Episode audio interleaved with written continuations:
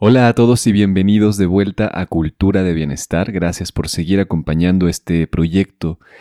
Y bueno, los saludo desde un momento de dificultad en el planeta. Tenemos este tema de contingencia, de crisis económica, de eh, una pandemia, en fin.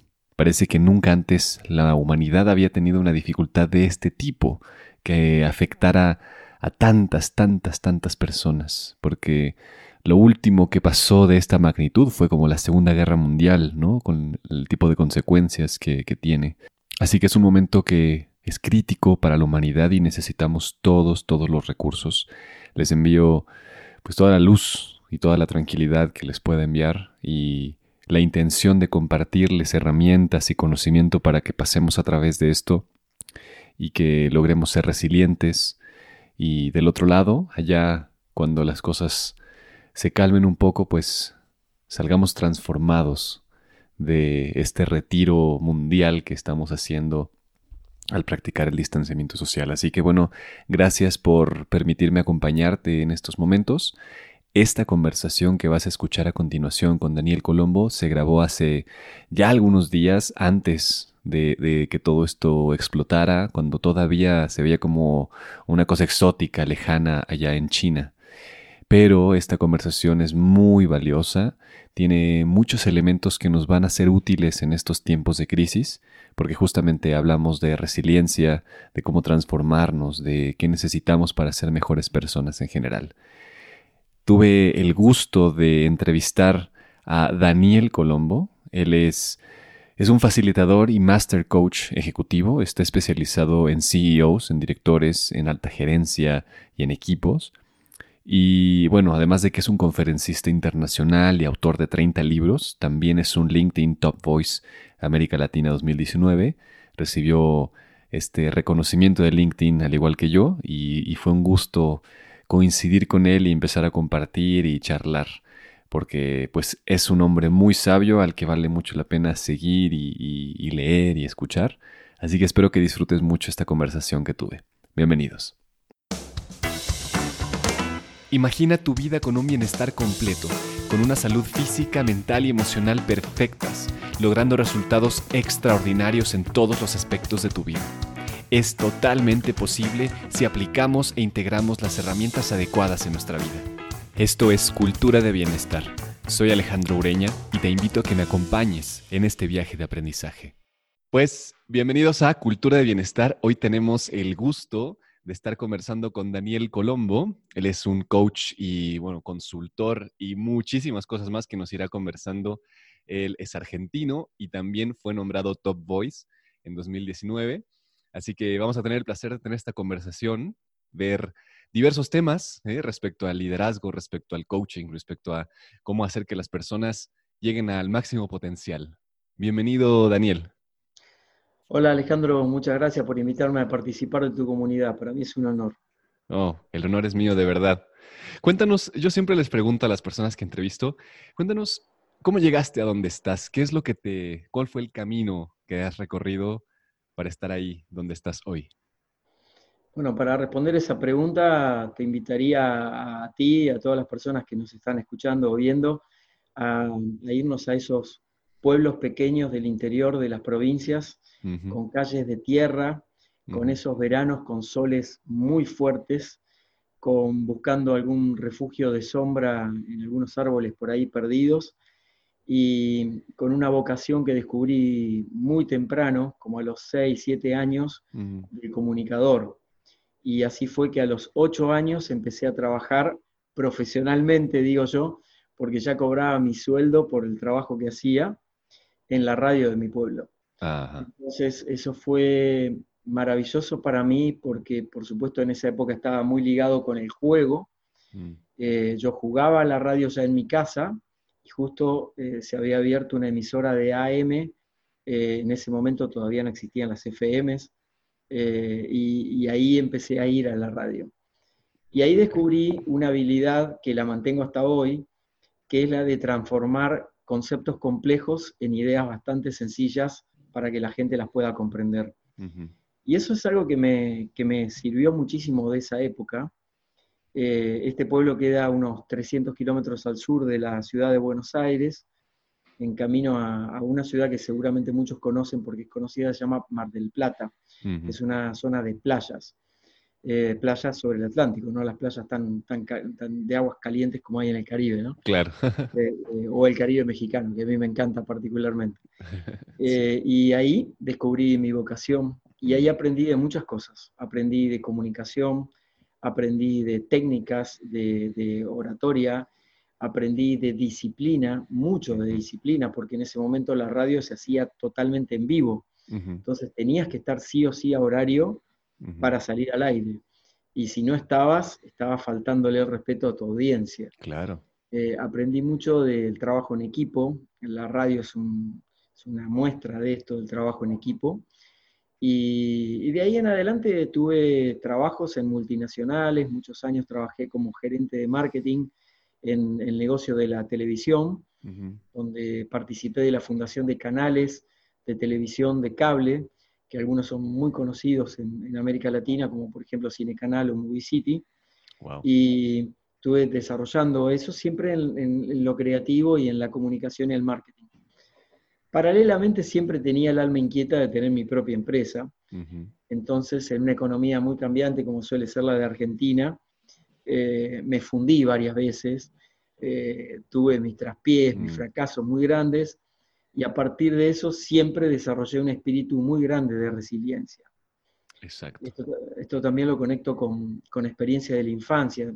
Así como tenía una vida familiar que aparentemente era muy funcional hacia afuera, hacia adentro de mi casa, vengo de una familia muy, muy pobre, entonces había, digamos, un, entorno intrafamiliar que era muy, muy duro, especialmente conmigo, o por lo menos así lo interpreto y así lo converso con mis hermanos que son mayores que yo, era especialmente duro por lo, lo distinta que era mi vida al trabajar en la radio desde tan chico a la vida de mi papá, un hombre de campo, prácticamente sin, educación formal, mm. este, o de mi hermano camionero. Entonces había como una, diferencia y eso se pagaba a cierto precio.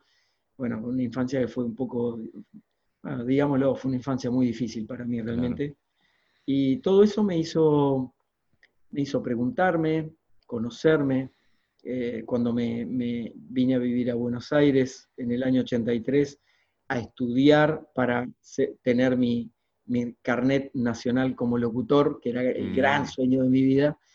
Empecé a trabajar mucho en radio aquí, pero también empecé un camino de búsqueda personal eh, a partir de tomar seminarios, capacitaciones, talleres, eh, todos los recorridos del autoconocimiento que nos podamos imaginar, bueno, por ahí anduve y todavía sigo en muchos más, eh, porque quería entender, quería saber si hay algo más, quería saber de qué manera mejorar y, no quedarme solamente con el trabajar y estudiar eh, mi carrera de comunicación que hice, sino también ver, ver que había más allá.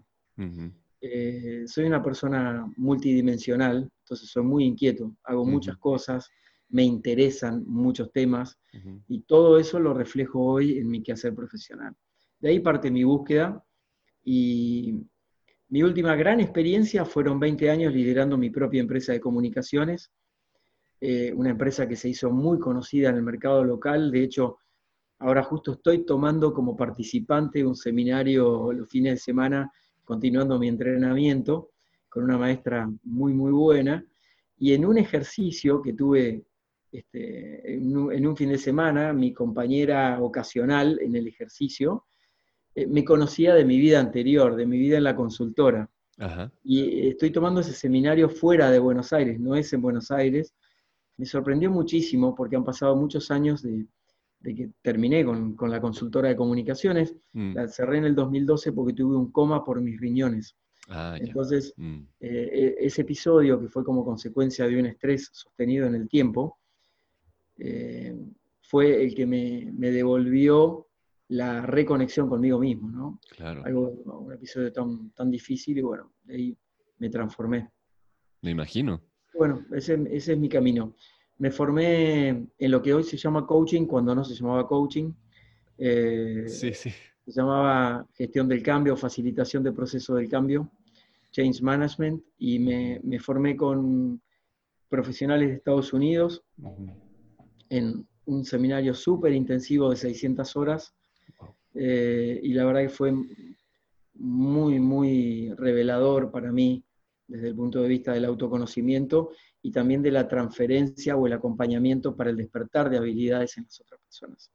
Así que uniendo todos estos mundos que te acabo de relatar en, en dos, tres minutos, es que he construido mi carrera y la sigo desarrollando en distintos países.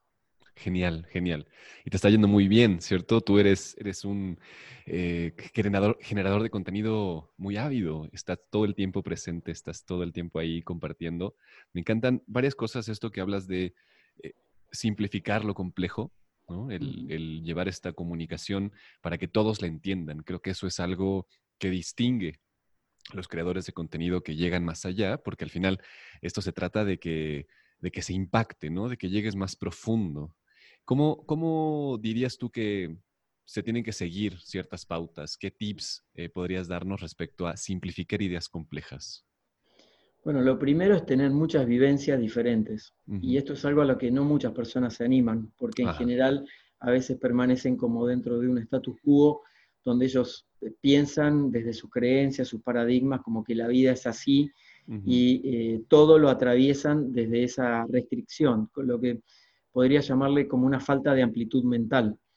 Entonces, cuando nosotros logramos abrir nuestra mente a nuevas experiencias, nuevos estímulos, a conversar con personas diferentes, o en mi caso, por ejemplo, que trabajo especializado en CEOs y en alta gerencia y equipos de trabajo de alto rendimiento, eh, aprendo mucho, porque aprendo mucho de industrias, aprendo mucho de los colores emocionales que tiene cada persona, de los matices que yo mismo tengo mientras voy trabajando junto a las personas. Entonces, la primera es la curiosidad, la curiosidad por el autoconocimiento. Claro. Eh, afortunadamente estamos viviendo una era donde aparentemente hay mucha desconexión, falta de comunicación y todas estas cosas que leemos y sobre las que yo también escribo y comparto en muchos lados, pero también hay un resurgimiento del interés por el mundo emocional. Sin duda. Y esto era algo impensado en el mundo de las empresas. Justo estaba escribiendo un artículo ayer que, para mi web y, los medios donde colaboro, escribo semanalmente en 20 medios, mm. y recordaba la primera vez que fui a dar un primer taller enfocado en gestión de emociones en una empresa hace 20 años. Wow. Me miraban como un loco, prácticamente porque era, era, por supuesto que no era el nivel de profundidad al que puedo llegar hoy, porque mm. llegan muchas personas que ya hacen su propio camino, o en las propias empresas tienen a veces políticas que tienen que ver con el bienestar, con la felicidad organizacional, temas a los cuales también me dedico, y ya viene un poco pulida. Pero hace 20 años eso no era tan frecuente. Entonces un ejercicio muy sencillo como mirarse a los ojos era muy desafiante y sobre mm. todo todavía hay culturas en América Latina donde trabajo estos temas y, resulta muy desafiante y resulta muy duro. Entonces el primer paso es el autoconocimiento. El segundo paso es no creerse lo que nos dicta el ego muchas veces de que somos eruditos en determinado tema o como que si yo estudié tal carrera y tengo tal título, eso ya me habilita como que sé todo y ya no tengo que saber nada más. Exacto. Y eso realmente limita muchísimo. Eh, mm. Serían como los enemigos del autodesarrollo, digamos. Sin duda. Porque limita muchísimo esa cabeza de expansión que sugiero que invito amorosamente que, podemos tener. Es como esto de tener la mentalidad de discípulo todo el tiempo, ¿no? El discípulo perpetuo, que realmente no importa el tema, siempre va a haber algo más que profundizar, pero sin duda, eh, concuerdo contigo, el tener curiosidad. Y, bueno, tú, tú, lo mencionas, ¿no? Que eres un ser multidimensional. Yo te preguntaría aquí, ¿cuál es la cosa más extraña en la que estás interesado hoy? Eh, no, diría que es extraño, pero sí es como complementario, digamos, a, lo que hago y demás, que tiene que ver más con el movimiento y con explorar distintas corrientes del movimiento. Eh, yo soy muy disciplinado, tengo mucho método para mi vida y para trabajar también. Esto es algo que transmito y enseño mucho porque la mayoría de las personas tal vez no pueden concretar sus metas y objetivos por falta de método lo que en las empresas llamamos procesos, digamos. Eh, bueno, la falta de métodos lleva a un montón de consecuencias que las personas después se preguntan al final del camino, bueno, ¿por qué no puedo conseguir mis metas si tengo los objetivos claros? ¿Por qué no logro ese ascenso? ¿Por qué no logro sentirme feliz con, con lo que estoy haciendo? Y muchas veces sucede básicamente porque no tienen el método, no tienen la constancia y no tienen la perseverancia para poder llegar al punto a donde quisieran arribar. En este momento, bueno, con la disciplina, eh, a mí no me gusta hacer nada de ejercicio físico, y por, por, por, una cuestión de salud y también de relajarme, he incorporado dentro de mi rutina por lo menos tres veces por semana de ejercicio físico y con un muy buen entrenador, que a su vez es coach, entonces tenemos nuestras buenas charlas mientras entrenamos. Y él está ahora fascinado con una disciplina física que se llama la calistenia, mm. es utilizar el propio peso humano para hacer movimientos y, tu entrenamiento. Bueno, estoy indagando, no necesariamente por ese camino, pero sí por caminos más de, de también ser un facilitador desde lo corporal, no solamente desde lo mental o las emociones, dentro del trabajo que hago. Qué interesante, qué interesante porque el trabajo eh, corporal es tal vez lo que, es, lo que era antes para ti, la, esto que mencionas de la inteligencia emocional, ¿no? El llegar con un trabajo corporal a las empresas, por ejemplo. Yo he escuchado de la psicocalestenia incluso, no sé si lo has escuchado. Sí, lo he escuchado. Entonces, hay posibilidades y, hay diferentes técnicas de eh, danza primal. Eh, no sé si has escuchado de Daniel Taropio, allá argentino, ¿no? Eh, yo, he estado con él y es, fenomenal, ¿no? Este, este trabajo de la danza primal, de ir a, trabajar con diferentes aspectos que son físicos, pero también que son mentales y son energéticos, ¿no? Entonces hay mucho, mucho que explorar ahí en, el alto rendimiento, en el bienestar. ¿Qué opinas tú al respecto? Y esas cosas muchas veces, una vez que las aprendo o las practico, las transformo o las llevo a los entornos empresariales. Eso. Y sin ser yo un facilitador corporal, para esto hay especialistas, ¿no? Pero sí incorporo algo de esto, porque obviamente dentro de la dinámica, por ejemplo, de un taller de liderazgo, yo tengo un formato que se llama Liderazgo Coach, donde transfiero eh, habilidades de coaching a equipos para que puedan autoliderarse, en el plano personal y también en el plano profesional, e incorporo el tema del movimiento como una herramienta importante. Por eso que en las conferencias, yo soy conferencista y trabajo en muchos países, eh, aproximadamente con 60, 70 conferencias al año, incorporo también el movimiento eh, o dinámicas que tienen movimiento para lograr un efecto en el auditorio. Y esto es maravilloso cuando de pronto estás ante un público de 15.000 personas y están todos de pronto eh, practicando una consigna que tiene que ver obviamente con los temas que estoy presentando, pero es otra forma de anclar la información en el, lenguaje de la programación neurolingüística. Sería cómo bajar la información y hacer que esa información a las personas este, les quede para que la puedan practicar eh, rápidamente.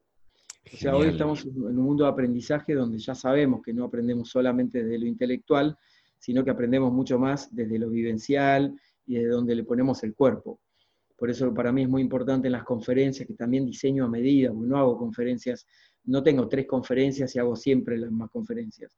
Trabajo con un abanico de temas donde diseño especialmente a medida cada una de esas experiencias. Y la verdad es que se logran resultados muy buenos siempre que, integramos los diferentes aspectos que nos componen, el resultado es más rápido y más profundo. ¿no?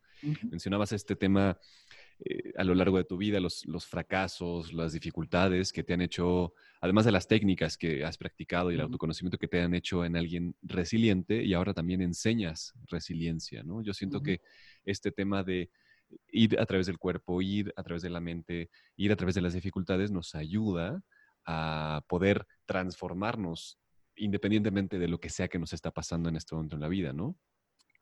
Cuéntanos más sobre resiliencia, ¿qué es lo que tú has descubierto? Sí a nivel empresarial, por supuesto, pero a nivel sí personal, ¿cómo es que podemos, si es que nos es difícil, por ejemplo, ¿no? Eh, como levantarnos de las dificultades, ¿qué, ¿qué, nos recomiendas? Bueno, la verdad que no hay una receta, esto lo aprendí andando y claro de situaciones muy desafiantes. Mm. Eh, pero sí, un primer aspecto es empezar a limpiar o trabajar, elaborar de alguna manera, que puede ser con una psicoterapia, con un profesional, psicoterapeuta profesional, psicólogo, psiquiatra, pero sí un profesional, las cuestiones basales que tenemos en nuestra estructura psíquica. Claro. Eh, ese no es trabajo del coach. Y esto sí lo quiero aclarar porque hay muchos coaches que trabajan con eso como confundiendo a las personas. El coaching no aborda psicopatologías. Perfecto. Eh, sí hay una aproximación, que es el counseling, que es una consejería psicológica, que tiene otro tipo de preparación, es una carrera, por lo menos hasta donde sé, se cursa en unos tres años, y te prepara para poder hacer determinado tipo de intervenciones. Pero sí, conocernos a nosotros mismos es la primera herramienta. Hasta que nosotros no nos conocemos, no sabemos de qué madera estamos hechos. Por lo tanto, no sabemos qué escultura podemos tallar. Claro. Y tenemos la tendencia a eh, no poder ver nuestro propio potencial. A veces para los demás nos miran, nos observan y es muy obvio ver potencial en nosotros. Pero cuando estamos puestos en nuestro propio, en nuestro propio paradigma, no nos es tan fácil reconocer nuestro propio potencial. Y eso solamente se obtiene con un gran trabajo de introspección personal hay múltiples caminos. La psicoterapia es uno si tenés que resolver temas basales. Un tema, por ejemplo, como la disfuncionalidad de mi familia de origen, lo trabajé muchos años en terapia, obviamente. Pero también hay otras disciplinas que nos llevan tal vez al mismo resultado. Em, entonces, trabajar mucho en uno mismo por el camino que sea. La persona que se trabaja a sí misma ya va encontrando cierta flexibilidad interna que la hace mejorar automáticamente en todos los campos porque no es solamente el trabajo de eh, enfocarme en resolver un problema en el trabajo. Cuando yo tenga un verdadero desafío en mi vida, por ejemplo, un desafío en el área de la salud o en el área del dinero, eh, desafíos verdaderamente graves. no, estoy hablando de que no me alcance el dinero un mes para llegar a fin de mes. Estoy hablando de temas que comprometen tu integridad física, que estás en el borde de la muerte, que has tenido experiencias donde has estado más allá y demás, el conocerte te da una flexibilidad interna para poder adaptarte mejor a las situaciones. Y la resiliencia tiene mucho de eso, de sacar a relucir toda la fortaleza que no sabías que tenías, aplicarla en un proceso adaptativo a la nueva realidad. Exacto. Eh, no sobreadaptativo, porque sobreadaptarnos en exceso puede ser muy perjudicial. De hecho, yo mm cuando llego a la situación de salud en el año 2012, que estuve internado un mes con este coma por los riñones, fue por sobreadaptarme, por vivir muchos años eh, sobreadaptándome. Entonces no lo recomiendo, he escrito mucho sobre esto en mis libros y, demás, porque realmente eh, es algo que veo cotidianamente en las empresas. Por ejemplo, eh, llevándolo ya al plano de la resiliencia profesional, ¿no? cuando una persona se queda sin trabajo, está en determinada edad, le cuesta reinsertarse y demás, es muy importante trabajar en los dos planos. Por un lado, en moverme para conseguir un nuevo trabajo y por otro, en el autoconocimiento. Seminarios, talleres, yoga, mindfulness, meditación, encontrarte en grupos para hablar con otro de lo que te pasa, mejorar tus comunicaciones, mejorar tus competencias de las habilidades blandas que hoy se necesitan mucho más que las habilidades duras, son las que te van a hacer salir adelante. Em, y sin embargo, muchas veces, por no estar entrenados en esto o tener miedo a mirarnos, porque a veces la gente dice, bueno, voy a destapar una cacerola adentro que no sé qué es lo que va a salir de ahí adentro. Y te aseguro que puede ser que el proceso en algún momento se torne un poco dificultoso desde el punto de vista de las cosas que se remueven, pero el resultado final es maravilloso, porque es ni más ni menos que un resultado de libertad. Mm. Y la resiliencia, en mí, por lo menos, me ha llevado cada vez más a umbrales de libertad, cada vez de mayor expansión. Al poder reconocerme como ese poder ilimitado de, por ejemplo, recuperarme de una situación muy difícil de salud, o recuperarme las veces en las que sufrí algún tipo de estafa, o cuando me he fundido y me he quedado eh, sin, poder seguir con mi negocio adelante, mm. todo eso me hizo más fuerte. Y todo eso fue eh, una experiencia de mayor expansión. Cuanto más expansión, más libertad. Claro. Eh, por eso no somos los mismos a partir de que nos pasan cosas duras que nos marcan en la vida y si lo sabemos capitalizar. En, una época eh, lideraba grupos de autoconocimiento y veía cómo había muchas personas que llegaban en determinada situación y ahí se estancaban y se quedaban de por vida. Obviamente dejaban de ir al grupo, porque el grupo les iba a hacer bien, pero elegían recluirse. Entonces, por ahí una invitación es a si estás pasando un momento difícil, si estás pasando una situación verdaderamente límite, y hay que conocer y discriminar cuáles son las verdaderamente límites de las que no. Las que tienen una posible solución no son límites todavía. Claro. De hecho, tengo un seminario para personas con enfermedades eh, que desafían la vida. Y no le digo eh, enfermedades terminales, porque terminales somos todos. Claro, todos estamos en ese proceso. Todos estamos en ese proceso. Pero sí. enfermedades que desafían la vida. Bueno, plantarte desde lo mejor que puedas para conocerte lo máximo posible, para practicar la empatía, la empatía con uno mismo, ¿no? En esos mm. momentos donde, donde no hay nada seguro. Recuerdo unos momentos cuando estaba internado y cuando estás completamente entregado, ya tenía conciencia y cuando vienen a bañarte, mm. eh, el hecho de estar completamente desnudo, con gente totalmente desconocida, amorosa, desconocida, profesionales, cuando te dan vuelta, te hacen esto y toda la historia. Cuando estás totalmente desprovisto, me sentía como un bebé recién nacido. Eh, además de que había vuelto a la conciencia. Eh, y aprendí mucho de eso. Aprendí de la humildad, aprendí de la entrega, aprendí del soltar, de no quedarme aferrado a lo que no puedo, no está dentro de mi dominio. Oh, qué potente, qué potente. Y porque sin duda esta capacidad adaptativa te hace transformarte en otro ser que no conocías, ¿no? En una versión de ti que es totalmente distinta a, esa, esa, ese individuo que eras antes, ¿no? Me, sí, me, conmueve todo esto que, me cuentas, porque debe haber sido sin duda muy, muy tremendo, muy fuerte. Y a veces nos enfrentamos a temas así, pero hay muchas personas que se quedan en la depresión, se quedan en la ansiedad, se quedan y rompen relaciones y en vez de surgir como una nueva oportunidad, pues sí, lo dejan, como que sueltan esa vida, ¿no? me encanta que, sea una enfermedad que desafía la vida, ¿no? Entonces, al final los desafíos tú tienes dos formas, ¿no? Y es o los pasas y te transformas en algo mejor, una mejor versión de ti mismo, o te quedas atrás, ¿no? Entonces, al final es como todos tenemos la capacidad para lograrlo. Pero si lo pudieras resumir en algo como, eh, si tal vez algo motivador a estas personas que tal vez se quedaron en esta parte de no poder, ¿qué les dirías? Un paso a la vez. Eh, esto es como cuando se nos rompe un plato en la cocina, que empezamos a recoger todos los pedacitos que quedaron. Bueno, literalmente cuando estás en una situación extrema, estás totalmente roto. Quedan muy pocas cosas por rescatar. Eh, entonces, lo único que queda cuando ya tenés un hilo de aliento es recoger cada pedacito e intentar pegarlo lo mejor posible. Nunca va a ser la, obra original, digamos, nunca, nunca voy a volver a ser así, pero sí aprendí e invito a aprender y tal vez no es necesario aprenderlo desde las experiencias dolorosas, pero sí aprender sobre la compasión, sobre el respeto por mí mismo, sobre escucharme más, eh, poner límites, eh, no permitir ciertas cosas que, todos los días estoy permitiendo. Permitime, Alejandro, que acá lo asocio con algo del mundo corporativo, porque trabajo en ese mundo todo el tiempo. Claro, adelante. El mundo corporativo es muy áspero, mm. es un mundo muy duro, es un mundo muy desafiante que no es para todos.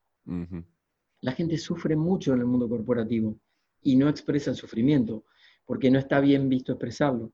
Claro. Entonces, trabajar y elaborar esas cosas para que después no tengan un impacto mayor en mi vida, en mi salud, en mis emociones, en mis relaciones, en la forma de acercarme a mis hijos.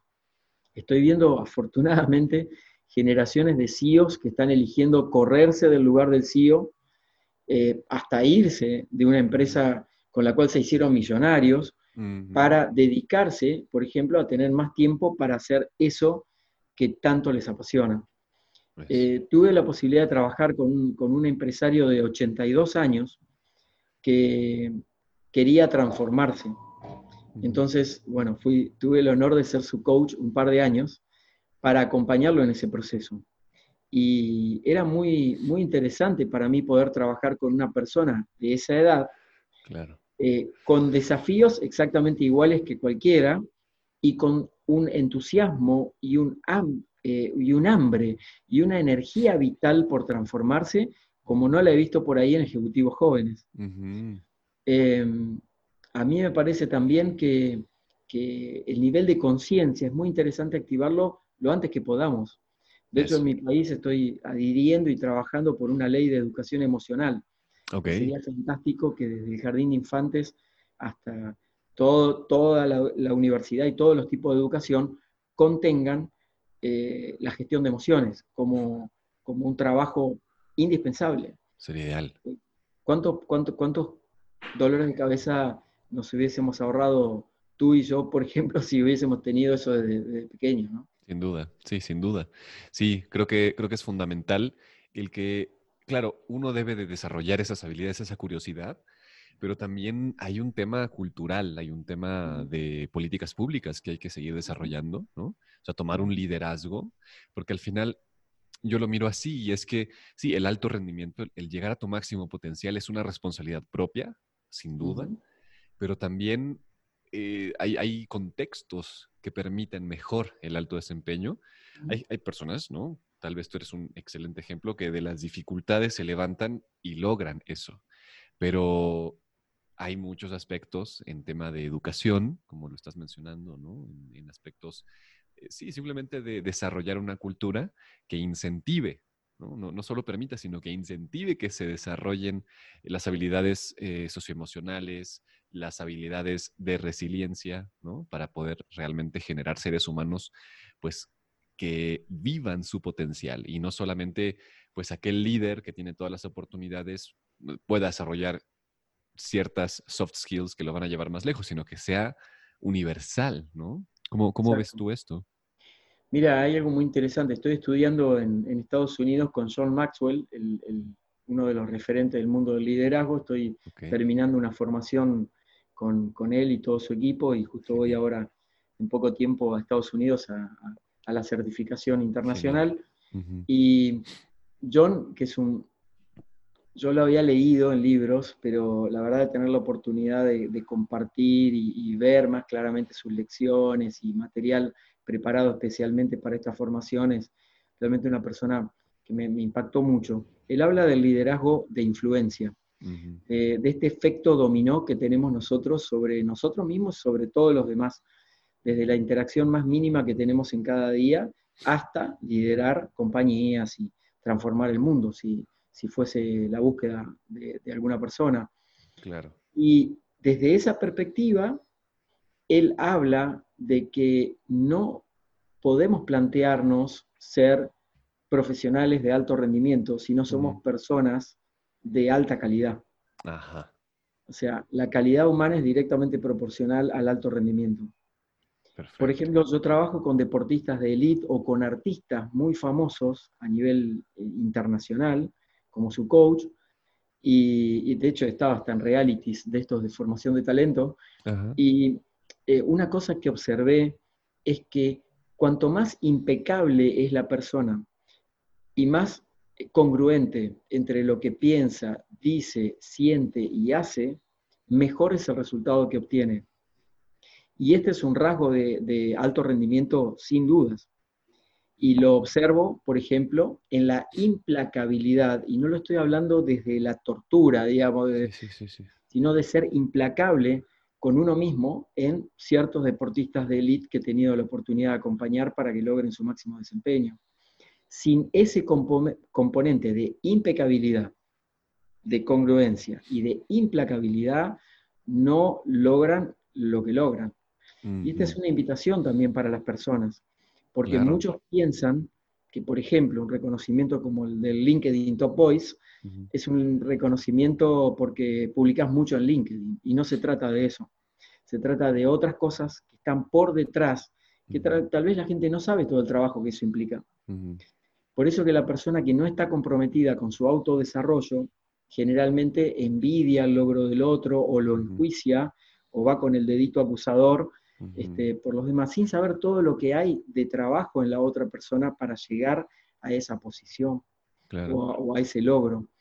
Por eso que básicamente para el desarrollar el, alto desempeño hay que dejar de tener lo que explica muy bien John Maxwell, que es una de sus leyes que se llama la ley del tope.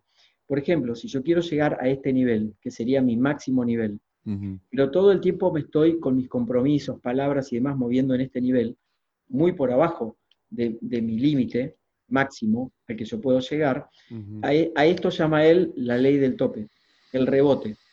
Si, por ejemplo, mi tope fuera en mi desempeño un 8, en Argentina se califica de 1 a, 10, en México... También, también. No, es como, no es como Chile, que es del 1 al 7. exacto, exactamente. En algunos países del 1 al 5. Claro. Entonces, si yo, si yo, por ejemplo, quiero estar en el máximo de mi, de mi desempeño, sería 10. Sí. Ahora, si yo todo el tiempo en mis acciones estoy moviéndote en el, 3, 4, jamás voy a llegar ni siquiera al 7. Claro. Y cada vez que, por ejemplo, en, esto lo observo mucho en las empresas, eh, cuando trabajo haciendo coaching a altos ejecutivos. Bueno, pero que la empresa, la cultura empresarial no permite que yo haga tal cosa y demás. Y puede ser cierto que haya cuestiones de la cultura que, que él interpreta que no lo permiten. No quiere decir que la cultura no lo permita. Claro, claro. Porque hay terrenos donde si yo me lo permitiera, lo podría hacer. Pero es más cómodo mantenerme en la ley del tope. Entonces el tope de ese ejecutivo es llegar a un 5 o un 6. Y eso no es alto desempeño. Mm. Y después el otro desafío, Alejandro, vos, experto en alto rendimiento, es mantener el, nivel de 10, la mayor cantidad del tiempo posible, persistir ahí. Y acá tengo la mala noticia, por lo menos en mi experiencia, no podemos estar en 10 todo el tiempo. Además. O sea, es subidas y bajadas. Eso, el crecimiento no es lineal. No es lineal, exacto. De esto vi un posteo tuyo muy interesante. Mm. El crecimiento no es lineal. Entonces, necesito adaptarme también y entender que eso está bien, que es parte del proceso. ¿Cómo, cómo romper ese tope, entonces, realmente? ¿Cómo? Me imagino que primero es hacerlo consciente, ¿no? Primero es hacerlo consciente. Segundo, primero es hacerlo consciente. Después es trabajar en desprogramar el subconsciente, que es donde están las creencias y los paradigmas y las emociones. En el nivel consciente yo puedo tener los pensamientos ok, no estoy dando el máximo de mí mismo, quiero trabajar sobre esto. Eso es un pensamiento consciente. Pero necesito ir al subconsciente para la base de lo que necesito transformar. Es el mismo proceso de cambiar cualquier hábito. Si yo necesito cambiar un hábito que me resulta nocivo en este momento de mi vida, por ejemplo, puede ser desde el cigarrillo o dejar de tomar o dejar de perder tiempo en las redes sociales y concentrarme en estudiar, por ejemplo, o bajar de peso, cualquier hábito, necesito no solamente cambiar la acción, porque cambiando la acción probablemente no lo voy a poder sostener en el tiempo. Por eso es que la mayoría de la gente, referido al tema de bajar de peso, en las dietas es donde falla. Porque pueden sostener la restricción o la adecuación de una dieta tanto tiempo, pero después no lo pueden sostener. En el alto rendimiento pasa lo mismo. Si yo no logro cambiar mis creencias y mi programación subconsciente, no voy a poder cambiar la vibración de mis pensamientos. Cuando yo cambio la vibración de mis pensamientos es donde me puedo plantear un cambio que después lo pueda sostener en el tiempo. Esto que parece tan complicado realmente empieza por un proceso de observación consciente, donde yo, cosa que pienso, la observo. Un proceso de lo que yo llamo ecología verbal, que lo practico mucho todos los días. la ecología verbal es cuidar lo que yo digo y lo que me digo. Ahí está mm. también mi autocharla. ¿sí? En la psicología sería el diálogo rumiante, ¿no? Lo que yo todo el día me estoy hablando. De la calidad de la vibración de ese diccionario interno que yo utilizo, va, a ser la calidad de los resultados que yo voy a obtener. No puedo obtener buenos resultados si mi, autocharla es permanentemente negativa, por ejemplo. Claro, si me trato mal. Mm. ¿Eh? Sí, si me trato mal y soy tóxico, es difícil, es difícil que, lo transforme. Exactamente. Entonces, el primer camino también es esto de la ecología verbal. mucha gente de las empresas, y seguramente lo has observado en tu trabajo también, eh, se queja de sus compañeros, se queja del jefe, se queja de eh, los accionistas, se queja del escritorio, se queja de todo, no hace nada por cambiar. Bueno, si yo le quitara, porque la queja es, buenísima, la queja es súper divertida, digamos, porque nos hace distraer. Es como una mecedora de esa que tenían las abuelas que estaban todo el tiempo tejiendo y de las mecedoras, te entretiene pero no te lleva a ningún lado, digamos. Bueno, eso mismo es la queja. Ahora, si yo pudiera frenar mi pensamiento en el momento que va a aparecer la queja y usar esa misma energía para reconducirla en un pensamiento proactivo, esto lo explica muy bien Covey, ¿no? Entre, La diferencia entre ser reactivo todo el tiempo, la queja, o ser proactivo. ¿Cómo puedo usar esa misma energía para transformarla en algo proactivo? Bueno, freno, observo, recalculo como un GPS interno y desde ahí proyecto si hay algo para proyectar. Que por ahí no hay nada. Y por ejemplo, te diría que para la ecología verbal, el ejercicio número uno que yo transmito, practico en mí desde hace muchísimos años, es el silencio. Y es la observación neutral de las situaciones. No es necesario, como decimos en Argentina, voy a hablar en argentino, Que, nos subamos a todos los bondis. Bondi le llamamos acá al transporte público, ¿no? Al bus. Entonces, eh, no es necesario que me suba a todos los bondis o a todos los colectivos, o como le llaman en México, al transporte público. Al, camión. al camión, que yo me suba en todos los camiones. No es necesario. Porque a la gente le encanta eso en las organizaciones. Le encanta estar acá, le encanta estar allá, le encanta hacer un chisme, le encanta comentar. Y una vez que yo empiezo a hacer la ecología verbal, vas a decir, bueno, pero eso es bastante aburrido. Puede que al principio te resulte un poco aburrido, pero mm. después es definitivamente mucho más sanador. Entras en un estado de tranquilidad, de, observación a la distancia de los problemas, poder tomar estas posiciones del observador, que hablamos mucho en el coaching, para poder distanciarme del problema que hay o la situación y ver si yo necesito intervenir o no. Claro. Solamente con observar cuántas, en cuántas situaciones diarias yo intervengo sin necesidad de que yo esté presente ahí, ya si empiezo a limpiar todo eso, mi vida me va a rendir mucho más. Tengo amigos que eh, me, conocen de hace años y me dicen, no entiendo cómo encontrás tiempo para hacer tantas cosas. Y le digo, bueno, tengo métodos, soy muy organizado y no hago, no pierdo tiempo en cosas que no, no, desperdicio mi tiempo. Claro.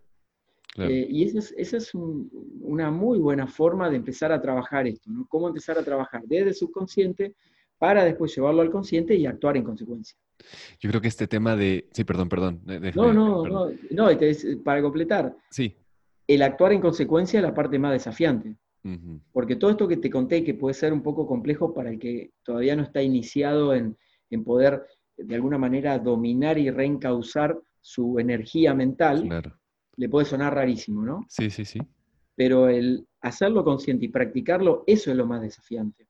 Por eso que es muy factible que logremos practicarlo en, un entorno de, no sé, un seminario que doy para un equipo de una empresa. Ahora, el desafío es que lo practiques cuando vas a tu casa o cuando volvés a tu escritorio a trabajar. Exacto. Te, iba a decir, ¿no? Que me suena mucho a que este tema de la ecología, tanto verbal como el ser muy pulcro en la forma en la que utilizas tu tiempo, tiene mucho que ver con una conciencia real y profunda del autocuidado como del amor propio, ¿no? Más allá de la exigencia y, de, ¿no? y, como de, ser muy estricto, es que tanto reconozco, me imagino que tú después de esta experiencia eh, vital difícil, se ha de haber transformado también algo respecto a tu tiempo, ¿no? O sea, no sé, yo, no, yo no he tenido una experiencia que, que ponga en riesgo real mi vida, pero me imagino que después de una cosa así se transforma y todo toma mucho más valor. A lo que voy es, al final, hay también una oportunidad de ser consciente previo a que nos suceda algo ¿no? que ponga en riesgo nuestra vida y cuidarnos de tal forma que reconozcamos que nos merecemos el alto rendimiento. O sea, nos merecemos llegar a ese punto en el cual vivimos en nuestro máximo potencial, obviamente en, su vaivén correspondiente, pero cuidar nuestro tiempo, cuidar eh, la forma en la que nos relacionamos, cuidar eh, nuestra alimentación, bueno, ahí podemos irnos a todo, ¿no? Pero pero creo que también por ahí va. ¿Cómo, cómo ves eso? Coincido plenamente. Y el alto rendimiento, según lo entiendo yo, Sí, no es ser un superhéroe, exacto. es ser un ser humano desplegando todo su máximo potencial que ese momento te permite o que ese momento te habilitas. Exacto. Porque hay una creencia de que el alto rendimiento o los biohackers mentales que veo a veces en Instagram, Sí, sí. eh, cosas por el estilo, es como de, de gente de otro planeta. sí. No, personas comunes y corrientes explorando su máximo potencial todo el tiempo y yendo por más. Por ejemplo, si voy a consumir Netflix, que me encanta, Ajá, voy a elegir qué consumir en Netflix. Claro. No es necesario que yo esté eh, consumiendo todo el tiempo eh, cosas que me contaminen Claro. eh, o que no me agreguen valor. Claro. Creo que acá es muy importante también el concepto de agregar valor. Sí, sí, sí. ¿Va a agregar valor? Esta opinión que voy a dar no va a agregar valor. Esta acción que voy a tomar suma valor y demás. Y a partir de ahí, tomar decisiones. Perfecto. Por eso que, por ejemplo, los líderes que se destacan mucho y que podríamos llamar como de alto rendimiento, están entrenados en agregar valor y en trabajar colaborativamente. Han logrado desplazar de alguna manera esta conducta tan frecuente del ego sobredimensionado para entrar en un espíritu más colaborativo con lo que hay que hacer, alcanzar los objetivos, pero de maneras que no necesariamente son sangrientas.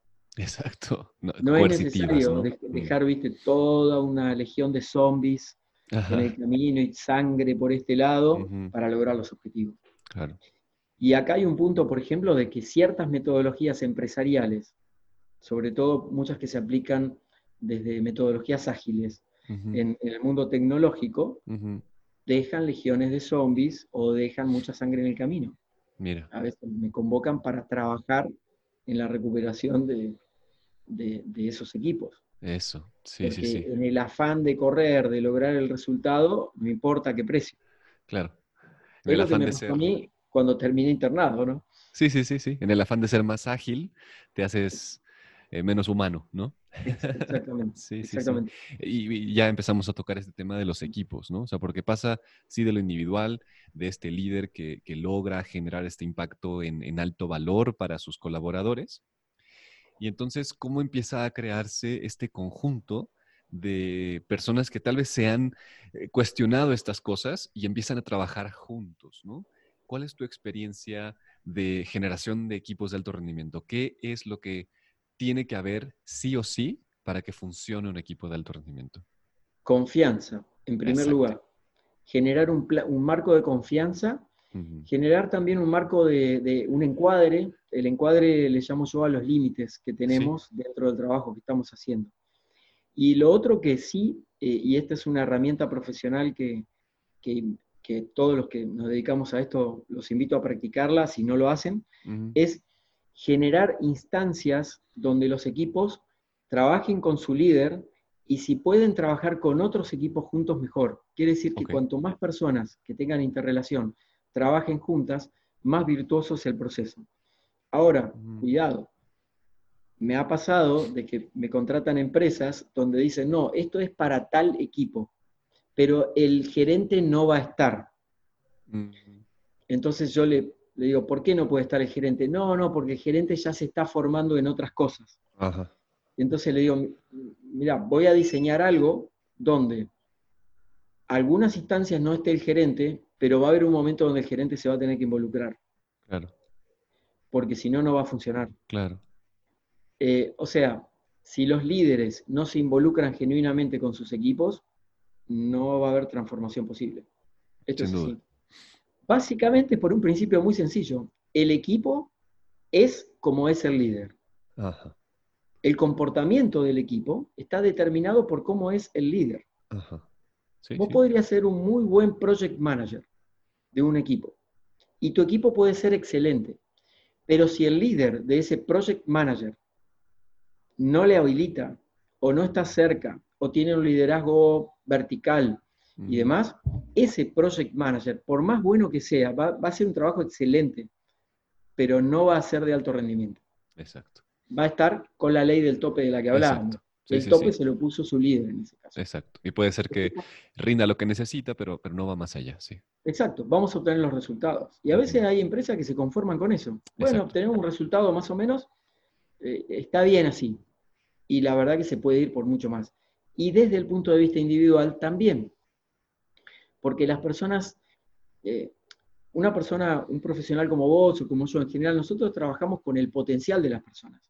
Una parte muy importante para nosotros, entiendo, es no plantearme desde eh, el prejuicio sobre el otro. Exacto. Yo trabajo con el otro desde el máximo potencial que puede dar. Sí, sí, sí. Ahora, la persona muchas veces no es consciente de ese máximo potencial. Por eso que cada vez que vamos corriendo el límite, la persona siente como que se va expandiendo y no sabe cómo llegó hasta ahí. De hecho, en el momento que estamos haciendo esta conversación, hoy estaba trabajando con un cliente que viene de, un país vecino a, trabajar conmigo una vez al mes a Buenos Aires y me dice, no puedo creer que en dos años haya hecho este recorrido. Y le digo, bueno, créelo porque el trabajo lo hiciste vos, yo no lo hice. Claro. Toda esa expansión que logró, todo, todo, desde dónde partió hasta dónde está hoy, eh, lo hizo esa persona. Quiere decir que, por eso que hablaba que el primer eslabón a trabajar es la confianza. Y es muy desafiante para los profesionales como yo, como vos, eh, restablecer confianza en los equipos cuando esa confianza se rompió. Sí, sí, sí, sin duda. Es, un tema apasionante eso de la confianza, porque hay ciertas características que están enlazadas a lo que nos convierte realmente en humanos, a lo, a lo, más profundo que nos hace humanos, ¿no? Nosotros colaboramos gracias a que tenemos confianza y sabemos que pertenecemos a un lugar y que en ese lugar nos van a nutrir y que vamos a pertenecer a pesar de todo, ¿no? Y eso es lo que permitió la evolución eh, de, nuestra especie, ¿no? O sea, al final creo que hay muchas cosas que recuperar y hay muchas cosas que potenciar, ¿no? Pero sin duda estoy, estoy de acuerdo con esto que, que tú dices de, al final, el ser coach y el ser un líder coach es como convertirte en el fan del otro, ¿no? Eres, eres, un fan de tus colaboradores, eres un fan de, de, tu, de tu coachee y eso hace que la persona también se atreva a transformarse. Cuando alguien se atreve a ver tu potencial, también es más fácil que te atrevas tú a alcanzarlo, ¿no? Tal cual. Eh, y otra parte muy importante que no mencioné recién es darle la posibilidad a las personas, cuando estamos en entrenamiento, de que practiquen las herramientas en su ámbito personal. ¿Sí? Entonces, puede, puede ser que mm, mucha gente se anime a practicar lo que está aprendiendo primero en su casa, en los ambientes donde se sienten eh, más relajados. Y después traen esas habilidades al ámbito del trabajo.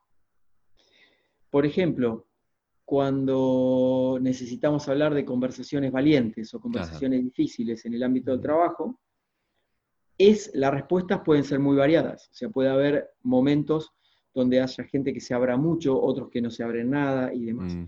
Pero siempre es interesante sembrar. Por eso que el objetivo, eh, por lo menos de, mi metodología de trabajo, es ayudar a las organizaciones a que eh, fomenten el desarrollo humano en toda su dimensión, no solamente el desarrollo humano para aplicarlo en el trabajo. Claro. Crear mejores personas. de eso se trata. Y hay una gran responsabilidad, yo siento, en las empresas, ¿no? Pasamos la mayor parte de nuestro tiempo en nuestro lugar de trabajo y sí, es como papá gobierno debería hacerse cargo de ciertas cosas, pero también nosotros eh, a nivel individual y a nivel empresarial, ¿no? Que tanto estamos desarrollando las personas por un interés genuino de que crezcamos como especie, que generamos eh, estas nuevas posibilidades para las generaciones que vienen, ¿no? No tanto como el resultado de este año, ¿no? Sino que tanto estoy impactando a nivel global, eh, no, por, no, por un, no por una cosa económica, sino por una cosa de crecimiento y de evolución. Yo siento que esa mentalidad de los líderes extraordinarios siempre muestra ese efecto exponencial de que lo que están creando va a impactar a más personas, ¿no? Más allá de sus colaboradores, va a estar impactando y va a estar repercutiendo cada vez más hacia afuera. Sí, coincido mucho. Recuerdo un caso que estaba trabajando con una empresa petrolera, eran 7.000 personas. Y el trabajo era con las 7.000 personas. Y había bastantes problemas de comunicación interna entre los equipos y en una actividad con un índice de, problemas de seguridad muy alto, eso era muy grave porque había que cuidar mucho los temas de seguridad. Claro. Y me acuerdo que era una jornada donde estábamos trabajando los temas de comunicación entre los equipos. Y no había forma, yo no, no encontraba, mientras estaba facilitando, sentía, porque cuando estás trabajando sentís la energía que te va viniendo y, vas localizando también incluso cómo está mapeado el lugar donde, estábamos trabajando, dónde están los que se resisten, dónde están los que, los que van a, colaborar o, o, promover ser agentes de cambio en primera instancia. Y empecé a sentir que había algo que necesitaba hacer, bueno, y en un momento empiezo a, pedirles que digan en voz alta todos información sobre la empresa. Cuántas personas somos, dónde trabajamos, cuántas locaciones tenemos, cuántas familias viven de esto, a cuántas familias servimos con el producto final que nosotros hacemos y demás. Fui anotando todos esos números en un pizarrón y al final digo, bueno, se dan cuenta que esto no es solo del equipo de seguridad o del equipo de calidad y, o del equipo de marketing o del equipo de eh, directivo. Mm. Esto que estamos haciendo acá tiene impacto en más de 2.200.000 personas, que era la suma de todo eso que habíamos puesto ahí. Cuando pudieron ver en esa perspectiva, que es la perspectiva del legado, digamos, ¿no? ¿Para qué hago lo que hago y a quién impacto con lo que yo hago? Claro. Cambió completamente la, la visión dijeron, ah, nunca había pensado esto en yo, yo me estaba guardando esta información porque me llevo mal con mi compañero, pero me había olvidado de los otros dos millones de personas a los que nosotros estamos sirviendo. Sí, sí, sí. Entonces, cuando me coloco en ese lugar de humildad, de reconocimiento, de saber también que hay un propósito mayor, se produce una cuestión en el entendimiento que le da trascendencia, le da propósito, le da dirección, que no son temas menores y que no tiene nada que ver con el cartelito de misión, visión, valores que vemos diseñado muy bonito, colgado en, todas las empresas donde trabajamos. Claro. Porque el propósito es algo mayor. y puede haber un, un propósito individual alineado con el propósito de la empresa. Puede haber un propósito que nos marca el directorio de la empresa o los socios, los accionistas, y después la adecuación de ese propósito en cada una de las áreas este, operativas. Mm. Eh, pero no es un tema menor. Trabajar sin propósito es como ir, viste, todos los días con los ojos vendados al trabajo. Claro. Y ahí empiezan esas grandes dosis de frustración, la decepción, los climas de trabajo tóxicos. ¿Por qué? Porque simplemente no hay líderes que estén todo el tiempo recordando cuál es el propósito. Mm. Es que el tema del propósito, ¿no? Hay que ponerlo como la piedra angular, ¿no? La piedra fundamental donde se edifica la empresa y, se olvida mucho, se olvida mucho. Es una cosa que no se toca, no se toca en el día a día. Y incluso eh, hicieron un estudio en Estados Unidos, no sé si lo ha escuchado, ¿no? Que a las empresas principales les preguntaban cuál era el propósito, a, los colaboradores, ¿no? ¿Cuál era el propósito real de la empresa? Y un 85% no tenían, pero ni idea, así ni siquiera cerca de lo que era la misión de la empresa. Y el pronóstico que hacían los directivos es que, claro, todos iban a saber porque había un proceso de onboarding, ¿no? Que se supone que habían sido aleccionados en ese propósito, pero justamente no se alecciona el propósito, se vive, se, se transforma momento a momento, ¿no? Se conecta con el corazón. Exacto. Cuando la empresa no puede conectar, o el líder no puede conectar con el corazón del colaborador y viceversa, no funciona nada, la gente va a seguir trabajando en automático. Pero para eso ya tenemos los robots o tenemos la inteligencia artificial. Exacto, sí, sí, Entonces justo, justo estaba escribiendo un artículo que es sobre eh, habilidades blandas, pero cómo podemos utilizar las habilidades blandas humanas, digamos, y ponerlas de relieve y trabajarlas, elaborarlas y ponerlas muy sobre la mesa en estos tiempos donde probablemente hay que reformular prácticamente, no sé, el 50% de las metodologías de trabajo que hemos tenido hasta ahora. Sin duda. Entonces, eh, ¿qué vamos a hacer? ¿Vamos a seguir haciendo las cosas como las hacíamos o vamos a seguir quejándonos y no haciendo nada?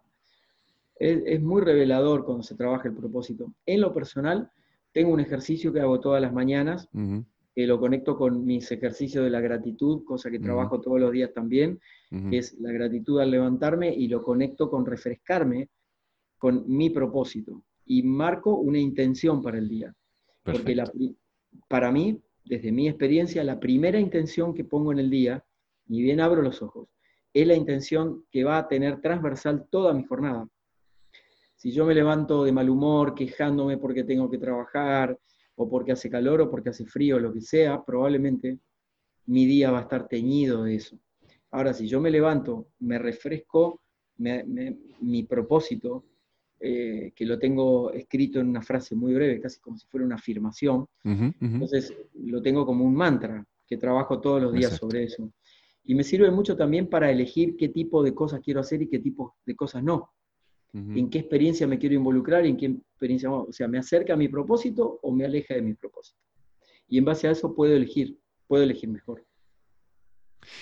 Daniel, creo que este, este tip nos puede hacer a todos, todos muy bien, Despertar con este ejercicio y generar gratitud, sin duda, como tú dices, y generar claridad en a dónde vamos, hacia dónde nos estamos transportando, porque la vida es sumamente valiosa. Eh, no me gustaría, la verdad, terminar la entrevista, pero por respeto a, todos, eh, espero tener algún momento en el cual podamos seguir conversando. Es, estoy aprendiendo muchísimo, me gustaría seguir aprendiendo de ti. Y, antes de despedirnos, me gustaría, ¿cuál sería el mensaje como fundamental? El que pondrías, por ejemplo, en un billboard, ¿no? qué mensaje pondrías que todos pudieran ver?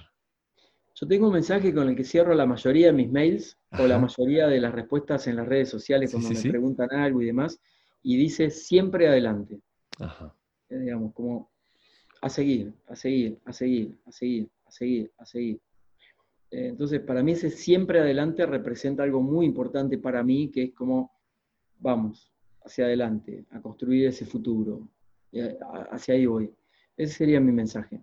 Genial. A no, dejarnos de caer. Y, yo lo sintetizo en esa frase. Entonces, respondo personalmente los mensajes en las redes sociales. Tengo como un millón de seguidores entre todas las redes, pero me, tomo, me tomo tiempo porque para mí es importante. Muchísimas gracias. Sí. Eh, estar presente. para mí no me da lo mismo mm. responder que no responder. Mm. Por eso que alentar, construir, fomentar, expresar palabras amables, expresarme palabras amables, a veces me olvido de eso. La ecología eh, verbal, la ecología verbal. La ecología verbal, sí. Eh, porque obviamente no, estoy viviendo en un retiro, en un monasterio. Bueno, esta es la misión que tengo. Estoy en este mundo, viviendo acá, una experiencia humana, una experiencia espiritual en forma humana, para hacer mi propósito y mi, legado bien presente en la tierra. Así que lo hago de todas las formas posibles. Y qué tremendo, qué tremendo este propósito que tienes. Me gustaría que, nos contaras, eh, para que todos sepan, cómo pueden acceder a ti, cómo pueden estar eh, en contacto y, y, conocer tu contenido que es sumamente valioso. Cuéntanos de eso para que todos sepan. Bueno, mira, estoy en todas las redes sociales con contenido actualizado todos los días de lunes a domingo. Entonces, pueden buscar mi web, que es danielcolombo.com. Ahí tienen todas las redes sociales, se pueden conectar, me pueden enviar mensajes, pueden suscribirse al canal de YouTube, que es Daniel Colombo Comunidad, la fanpage también Daniel Colombo Comunidad, en LinkedIn Daniel Colombo, ahí me pueden seguir. Eh, así que ahí pongan Daniel Colombo en Google y ahí seguro que algo les va a aparecer. Algo va a aparecer y ahí Algo va a aparecer. Daniel, ha sido un honor de verdadero poder conversar contigo. Eh, reitero, me encantaría que pudiéramos repetir estas conversaciones si es que tú estás de acuerdo, ¿no? Tengamos alguna periodicidad, la, que se dé naturalmente, para seguir compartiendo, seguir explorando, porque sin duda, sin duda hay mucho en ti que, que podemos aprender. Bueno, muchas gracias Alejandro, tomo el compromiso, lo acepto y lo tomo como un pedido, así que aceptado, Gracias, vamos a programarlo y la próxima va a ser una invitación mía. Perfecto. Yo encantado. Por ahí vamos a estar compartiendo. Yo encantado, encantado. Pues nuevamente un honor. Gracias por este tiempo que nos regalaste. Que tengas una excelente semana y una excelente vida, porque de eso se trata. Gracias. Hasta pronto entonces. Chao. Hasta pronto, Daniel. Chao, chao.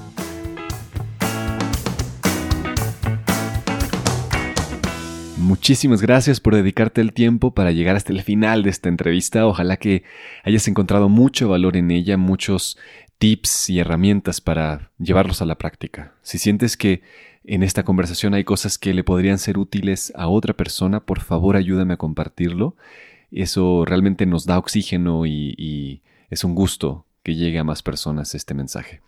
Así que gracias, síguenos en las redes sociales en arroba cultura bienestar o sígueme en LinkedIn en Alejandro Ureña Amieva y estaré encantado de escuchar tus comentarios, qué, qué temas quieres escuchar pronto, porque así es como crecemos esto para que entre todos nos beneficiemos. Hasta la próxima. Muchas gracias.